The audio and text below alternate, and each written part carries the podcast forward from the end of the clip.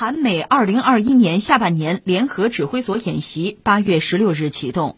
韩国联合参谋本部十五日表示，韩美综合考虑新冠疫情形势、联合防卫态势、外交部门力推朝鲜半岛和平进程等各种因素，决定从八月十六日起实施二零二一年下半年联合指挥所演习，为期九天。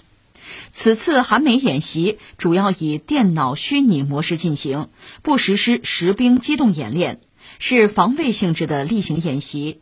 鉴于疫情形势严峻，根据防疫方针，韩美分散布置演习场所，仅动员必要人员参与此次演习。韩国联合参谋本部说，为了持续推进韩美商定的附条件移交战权进程，部分演习将检验韩军是否具备全面作战能力。这是关于半岛局势最新的一个消息哈。呃，这个事儿我觉得我们还是把来龙去脉简单的说一下。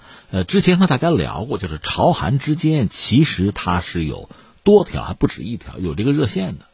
这个热线呢，前段时间朝鲜是关掉了。那就是说，我对你韩国不满，我为了表达不满，我热线就切断了。但是前段时间说恢复，双方恢复了，还试了试，结果呢，因为这个演习，朝鲜等于说又不接电话了，是这么一个波折的过程。我样样说，先解释一下，这个热线啊非常关键，也很重要。你看，在一九六二年古巴导弹危机的时候，就美国和苏联当时，差点打起核大战了。你说不会吧？闹归闹，吓唬归吓唬，你还真干呢？他不是，他有可能误判误读。就是你做这个动作到底是为什么？我不清楚，那我就有可能往最坏处打算。你就比如说吧，就是双方掰手腕，就是斗得正酣的时候，一架美国侦察机就 U 二啊，飞越古巴上空被打下来了，用导弹给打下来了。那你从美国人这个角度讲，哎，那这导弹应该是苏联人操控的吧？你把我飞机打下来，这是要开战吗？我要不要报复啊？我是不是要动手啊？当然，好在当时那个肯尼迪美国总统，他还算比较冷静，他没有及时还手。而真实的情况，这个导弹确实是是卡斯特罗，就是古巴的领导人，他下令发射导弹把美国飞机打下来，他真不是苏联人干的。但是从美国人那个角度讲，很可能把账就算到苏联人身上了。所以当时核大战叫一触即发。这个事儿完了以后呢，双方说要不搞个热线吧，就是美苏领导人呢有什么事直接说，别废话啊。因为你想，呃，隔的这个环节越多，层次越多，的效率低。另外，确实有可能信息就变形啊。再加上什么公众啊、媒体这么一煽乎，它会干扰政府决策的。所以最后就搞热线吧。那翻回来说，韩国和朝鲜之间是有热线的。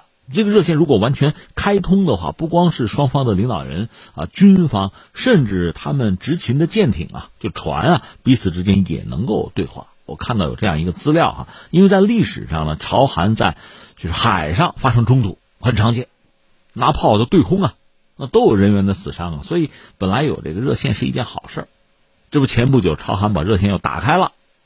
大家觉得这个半岛局势就是缓和嘛，总是好事吧？但是呢，因为刚才我们讲这个演习的问题，朝鲜不接电话了，倒没说切断，但是电话我又不接了。同时呢，也把话撂在这儿，就是坚决反对韩国和美国在搞什么军事演习。其实前两天我还看到报道讲，就是韩国军队方面吧，就含糊了，说：“哎呀，搞不搞？要不就不搞。”有这个想法，但是现在你看这个消息还是要搞。你说这网络上搞吗？不管怎么样，本来演习就是给朝鲜人看的，你一定要搞，那朝鲜人就有理由不高兴。那最终影响的是朝韩之间的关系吗？首先就是影响这个热线嘛，这不明摆着的事情吗？本来我是觉得吧，如果韩国人有一定的自主性，或者说你脑子再活泛一点吧，这事儿不是不能解决。你看这次，就是韩国和美国的军队不再搞实兵的对抗哈。实兵的推演就是在网络上搞，为什么呢？他们说就是疫情，对呀，这不有新冠疫情吗？疫情也可以办好事儿嘛。如果韩国的政府、韩国的军方就拿疫情说事儿，就是因为疫情严重吗？就暂停跟美国的这个演习，不管是在网络上还是实兵对抗吧。如果暂停的话，他不丢人呐，这个美国也可能能接受。那翻回来呢，你跟朝鲜可以有另一个解释嘛？这半岛的局势似乎有可能缓和，当然，我想的也可能很天真啊。也许这个事儿本身就是美国下定决心一定要搞，哪怕是网络上的，我的演习也不能断，这也有可能。因为美国人坚持要搞，就是给朝鲜看嘛。就是每年搞，而且这个事儿是我说了算，韩国没有任何的自主权。他也许向朝鲜传递的恰恰就是这个东西。那至于朝鲜方面，当然可以拿这个作为理由或者借口，就表达自己的不满。他可以有很多种选择。现在电话没有切断，我不接总是可以的吧？所以你看，半岛的这个局面哈，严峻不严峻？有的时候这是两可之间，而且朝韩之间的关系啊，你说能不能缓和，或者还是剑拔弩张？有的时候确实很难料。因为道理也很简单，这个系统它就不稳定，或者说它本身就存在巨大的不确定性，尤其是韩国方面。朝鲜方面在这个领域说到底，它相对可以自主，而韩国方面，他有时候他根本就不能自主，要看美国的脸色，为美国马首是瞻。所以又回到之前我们聊的这个话题，说到半岛的局势，实际上韩国这个角色连个副驾驶的位置都不是，他能做的很有限。但实际上，如果朝鲜表达不满，他又是直接被针对的一个对象，这确实是很尴尬的一个局面啊。说到这，最后我们再扫描一下这几个角色。朝鲜方面其实态度，这打的是明牌吧？就是呃，金正恩说的，他做两手准备嘛。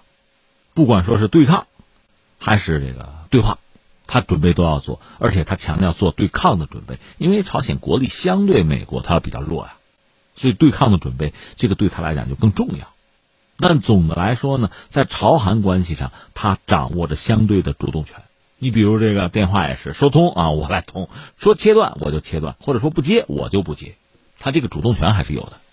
实际上，韩国连这个主动权耍个小脾气啊，使个性子，连这个机会都没有。那至于美国方面，现在对半岛顾得上顾不上，真是一个问题。现在估计阿富汗问题已经搞得焦头烂额，而且这个事儿，就阿富汗这个事情还没有真正的画句号。另外，中东，就伊朗那还开了一摊，所以。对美国对拜登来讲，我个人判断，可能半岛还不是他最重要需要解决的问题。这个跟特朗普完全不一样。特朗普当年是要给自己积攒一些政绩啊，这个事儿你们搞不定，我来搞定；你们不行，我行哈。而拜登完全不是这个思路。那翻回来再说韩国，韩国现在还有一件大事，就涉及到大选，或者说后文在寅时代会是一个什么样的状况？很多政治人物粉墨登场，其中不乏对朝鲜比较强硬或者比较亲美的人，但这些人对美国的价值和作用到底有多大，那是另一个问题。但是他们现在确实要非常明确的表态，而这个翻回来对朝鲜有可能形成刺激，所以不排除在未来朝鲜还会有一些举动，来表达自己的不满，来显示自己的力量。但是最终我们必须遗憾的说，半岛这段时间我们判断哈，不太可能有大的改变。一个是说契合这个问题，你指望朝鲜忽然做出特别大的调整和改变很难。另一方面，就是美国或者说联合国解除或者部分解除对朝鲜的制裁，现在也看不到任何的迹象和兆头，那就是这么一个僵持的状况。在总的僵持的这个大背景、大格局。之下吧，朝鲜可能更多的要通过这样那样的手段表达自己的不满，给对方压力，但总的来说，这个大格局不至于被突破。